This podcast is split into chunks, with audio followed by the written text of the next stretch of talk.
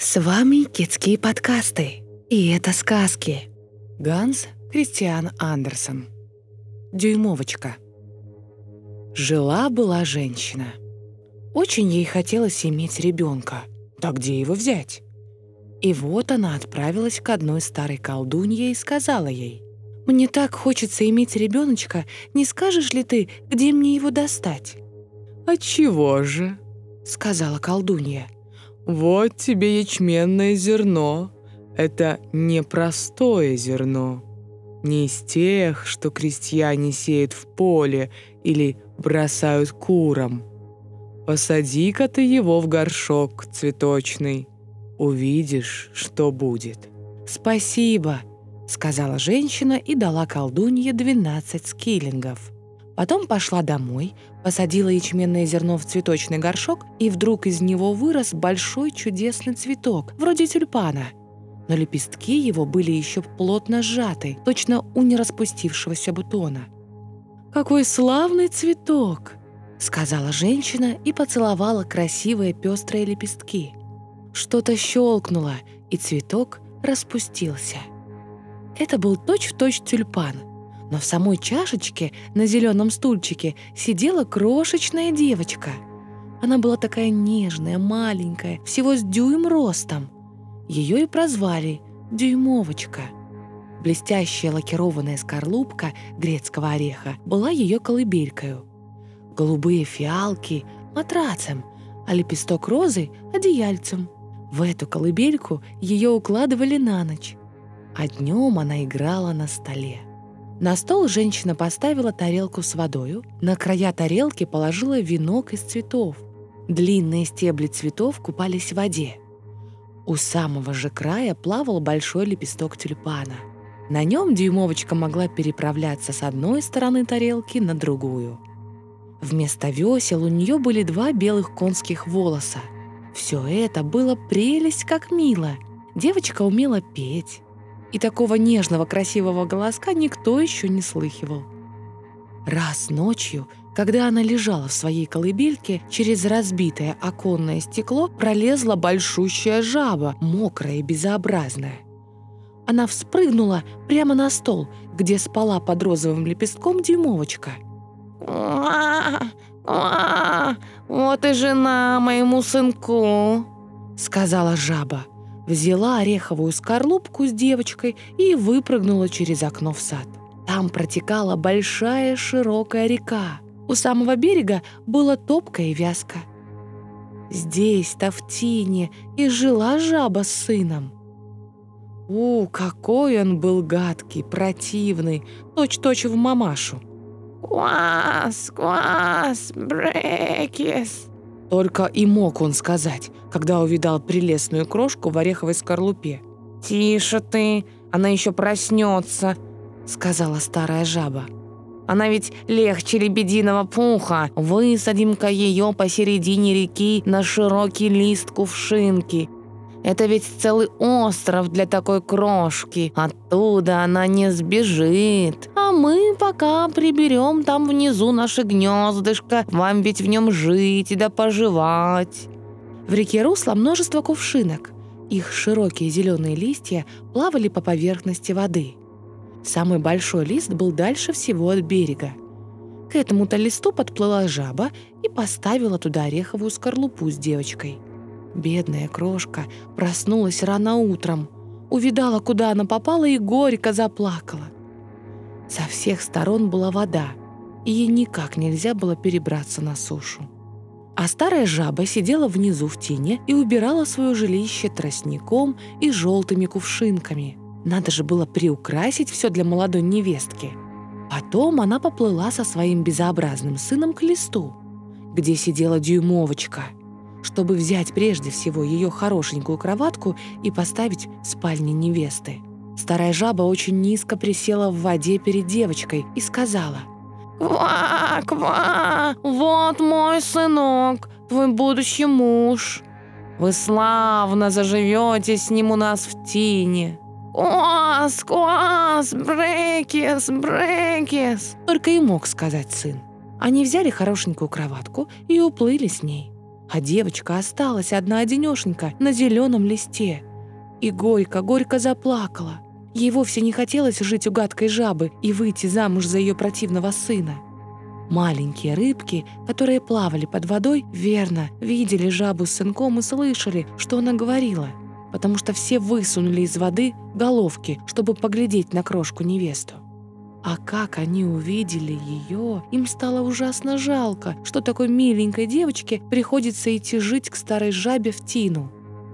Не бывать этому. Рыбки столпились внизу, у стебля, на котором держался лист, и живо перегрызли его своими зубами. Листок с девочкой поплыл по течению дальше и дальше. Теперь уж жабе ни за что было не догнать крошку. Дюймовочка плыла мимо разных прелестных местечек, и маленькие птички, которые сидели в кустах, увидав ее, пели. «Какая хорошенькая девочка!» А листок все плыл да плыл. И вот дюймовочка попала за границу. Красивый белый мотылек все время порхал вокруг нее и, наконец, уселся на листок. Уж очень ему понравилась дюймовочка – а она ужасно радовалась. Гадкая жаба не могла теперь догнать ее. А вокруг все было так красиво. Солнце так и горело золотом на воде. Дюймовочка сняла с себя пояс, одним концом обвязала мотылька, а другой привязала к своему листку. И листок поплыл еще быстрее. Мимо летел майский жук. Увидал девочку, обхватил ее за тонкую талию лапкой и унес на дерево. А зеленый листок поплыл дальше, и с ним мотылек. Он ведь был привязан и не мог освободиться. Ах, как перепугалась бедняжка, когда жук схватил ее и полетел с ней на дерево. Особенно ей жаль было хорошенького мотылечка, которого она привязала к листику.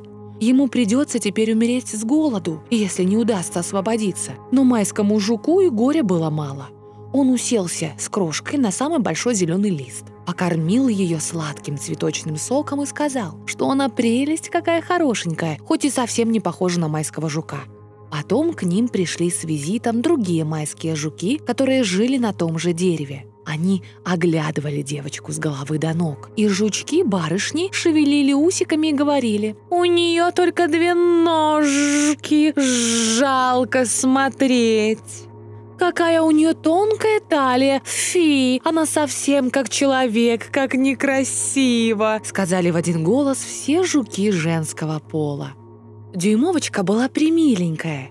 Майскому жуку, который принес ее, она тоже очень понравилась сначала. А тут вдруг и он нашел, что она безобразна, и не захотел больше держать ее у себя. Пусть идет куда хочет.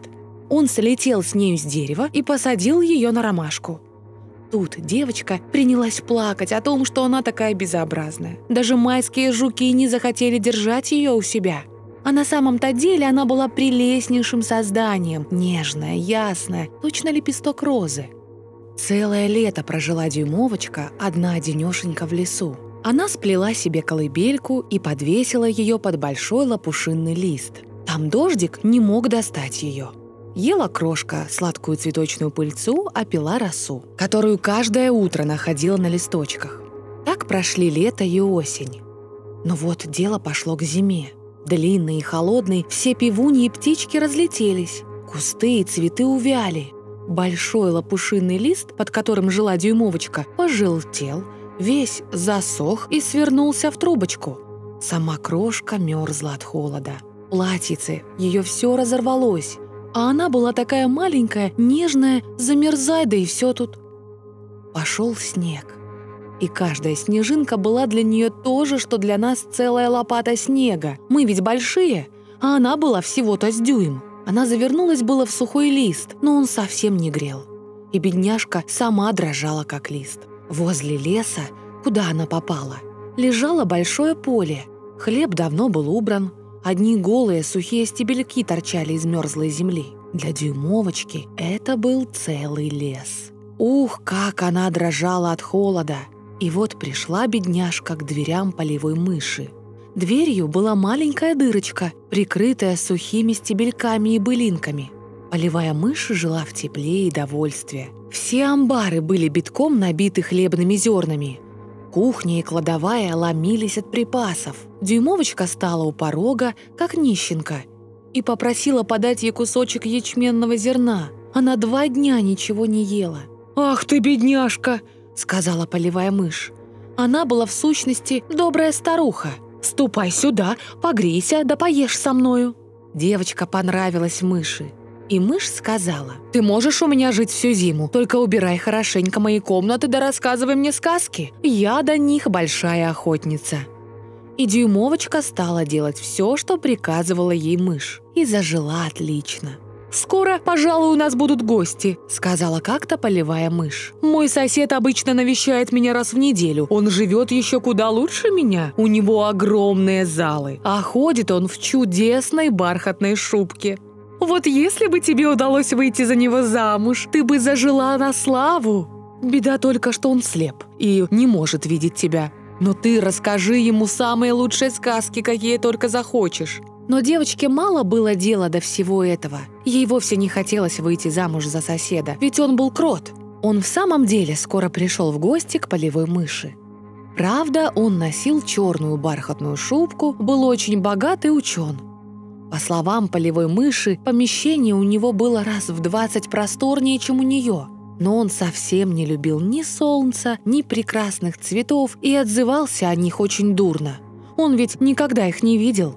Девочке пришлось петь, и она спела две песенки. «Майский жук, лети, лети» и «Бродит по лугам монах». Да так мило, что крот прямо-таки в нее влюбился.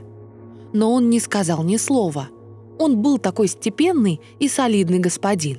Крот недавно прорыл под землей длинную галерею от своего жилья к дверям полевой мыши и позволил мыши и девочке гулять по этой галерее сколько угодно – Крот просил только не пугаться мертвой птицы, которая лежала там.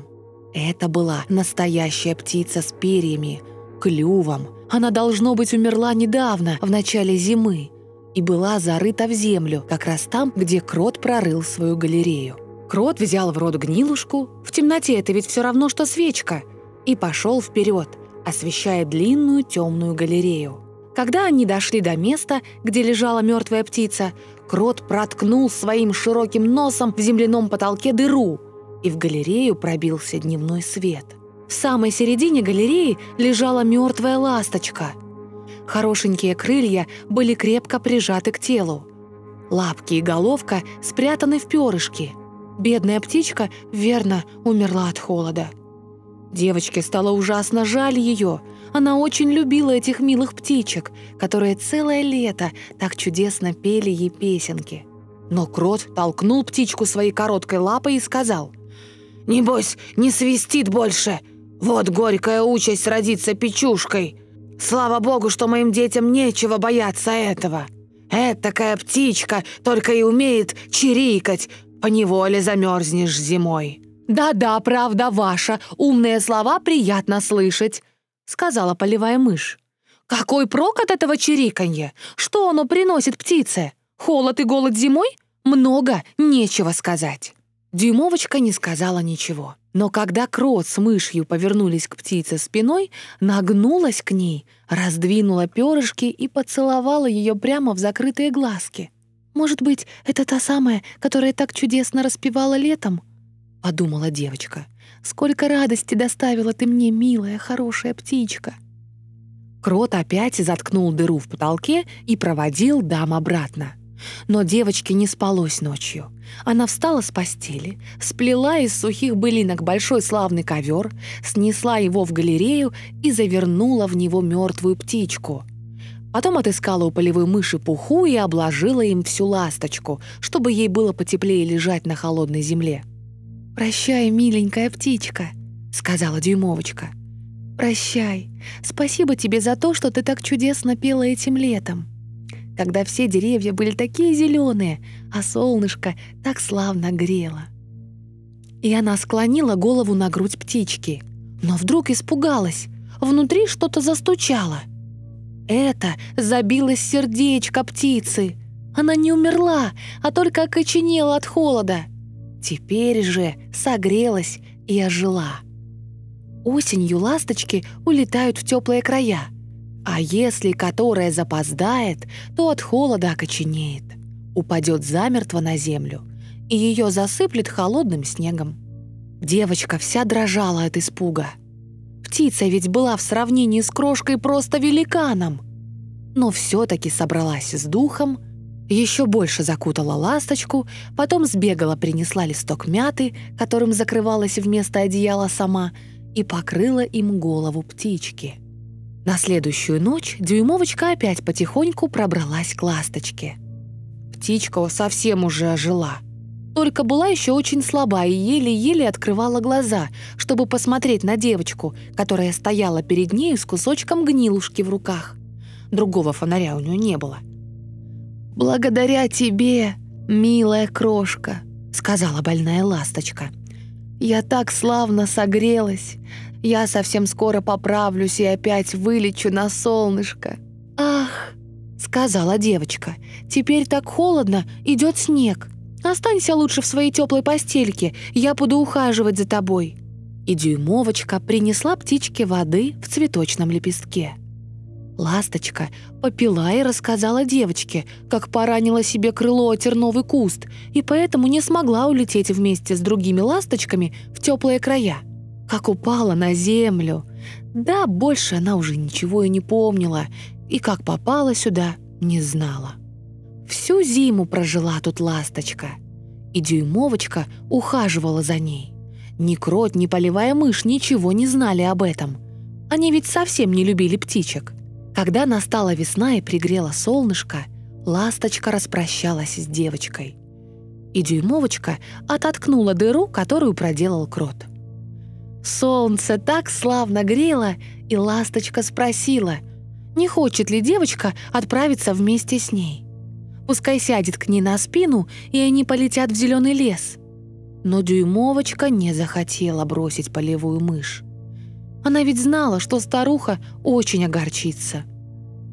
«Нет, нельзя», — сказала девочка ласточке. «Прощай, прощай, милая добрая крошка», — сказала ласточка и вылетела на солнышко. Дюймовочка посмотрела ей вслед, и у нее даже слезы навернулись на глазах. Уж очень полюбилась ей бедная птичка. «Квить, квить, квить, квить», Прощебетала птичка и скрылась в зеленом лесу. Девочке было очень грустно. Ей совсем не позволяли выходить на солнышко. А хлебное поле так все заросло высокими толстыми колосьями, что стало для бедной крошки дремучим лесом. «Летом тебе придется готовить себе приданное», — сказала ей полевая мышь. Оказалось, что скучный сосед в бархатной шубе посватался за девочку. Надо, чтобы у тебя всего было вдоволь, а там выйдешь замуж за крота и подавно ни в чем нуждаться не будешь». И девочке пришлось прясть по целым дням, а старуха-мышь наняла четырех пауков для тканья. И они работали день и ночь. Каждый вечер крот приходил к полевой мыши в гости и все только и болтал о том, что вот скоро лету будет конец. Солнце перестанет так палить землю, а то она совсем уже как камень стала. И тогда они сыграют свадьбу. Но девочка была совсем не рада. Ей не нравился скучный крот. Каждое утро на восходе солнышка и каждый вечер на закате дюймовочка выходила на порог мышиной норки. Иногда ветер раздвигал верхушку колосьев, и ей удавалось увидеть кусочек голубого неба. «Как светло, как хорошо там, на воле!» Думала девочка и вспомнила о ласточке.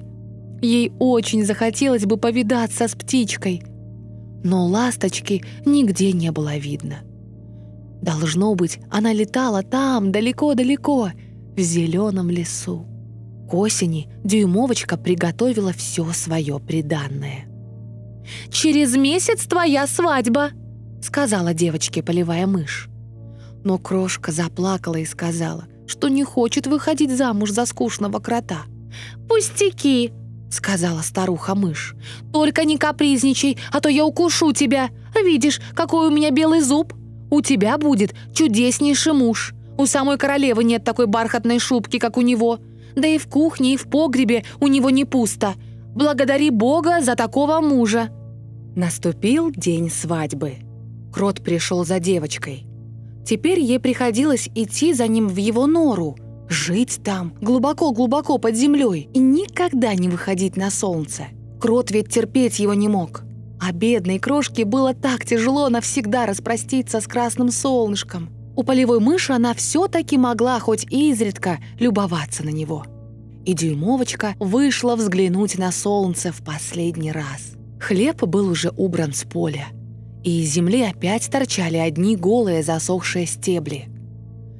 Девочка отошла от дверей подальше и протянула к солнцу руки.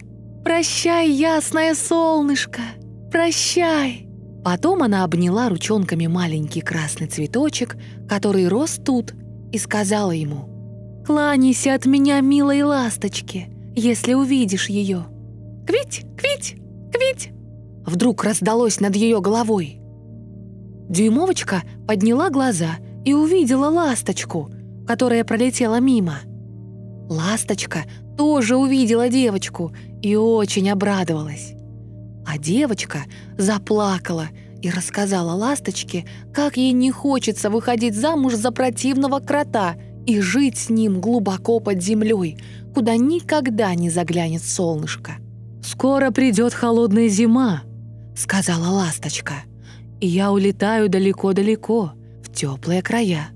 Хочешь лететь со мной?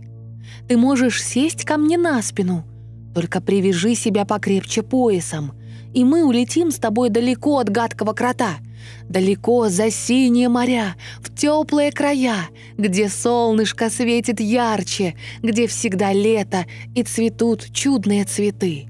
Полетим со мной, милая крошка. Ты ведь спасла мне жизнь, когда я замерзла в темной, холодной яме. «Да, да, я полечу с тобой!» — сказала дюймовочка. Села птичке на спину, уперлась ножками в ее распростертые крылья и крепко привязала себя поясом к самому большому перу. Ласточка взвилась стрелой и полетела над темными лесами, над синими морями и высокими горами, покрытыми снегом. Тут было страсть, как холодно. Дюймовочка вся зарылась в теплые перья ласточки и только головку высунула, чтобы любоваться всеми прелестями, которые встречались в пути. Ну вот и теплые края. Тут солнце сияло уже гораздо ярче. А около канав и изгородей рос зеленый и черный виноград. В лесах зрели лимоны и апельсины, пахло миртами и душистой мятой а по дорожкам бегали прелестные ребятишки и ловили больших пестрых бабочек. Но ласточка летела все дальше и дальше, и чем дальше, тем было все лучше. На берегу красивого голубого озера посреди зеленых кудрявых деревьев стоял старинный белый мраморный дворец. Виноградные лозы обвивали его высокие колонны, а наверху, под крышей, лепились ласточкины гнезда. В одном из них и жила ласточка, что принесла дюймовочку. «Вот мой дом», — сказала ласточка. «А ты выбери себе внизу какой-нибудь красивый цветок. Я тебя посажу в него, и ты чудесно заживешь». «Вот было бы хорошо», — сказала крошка и захлопала в ладоши. Внизу лежали большие куски мрамора — это свалилась верхушка одной колонны и разбилась на три куска. Между ними росли крупные белые цветы. Ласточка спустилась и посадила девочку на один из широких лепестков. Но вот диво! В самой чашечке цветка сидел маленький человечек, беленький и прозрачный, точно хрустальный. На голове у него сияла прелестная золотая корона — за плечами развивались блестящие крылышки, а сам он был не больше дюймовочки. Это был эльф. В каждом цветке живет эльф, мальчик или девочка. А тот, который сидел рядом с дюймовочкой, был сам король эльфов. «Ах, как он хорош!» — шепнула дюймовочка ласточке. Маленький король совсем перепугался при виде ласточки. Он был такой крошечный, нежный, и она показалась ему просто чудовищем. Зато он очень обрадовался, увидав нашу крошку. Он никогда еще не видывал такой хорошенькой девочки.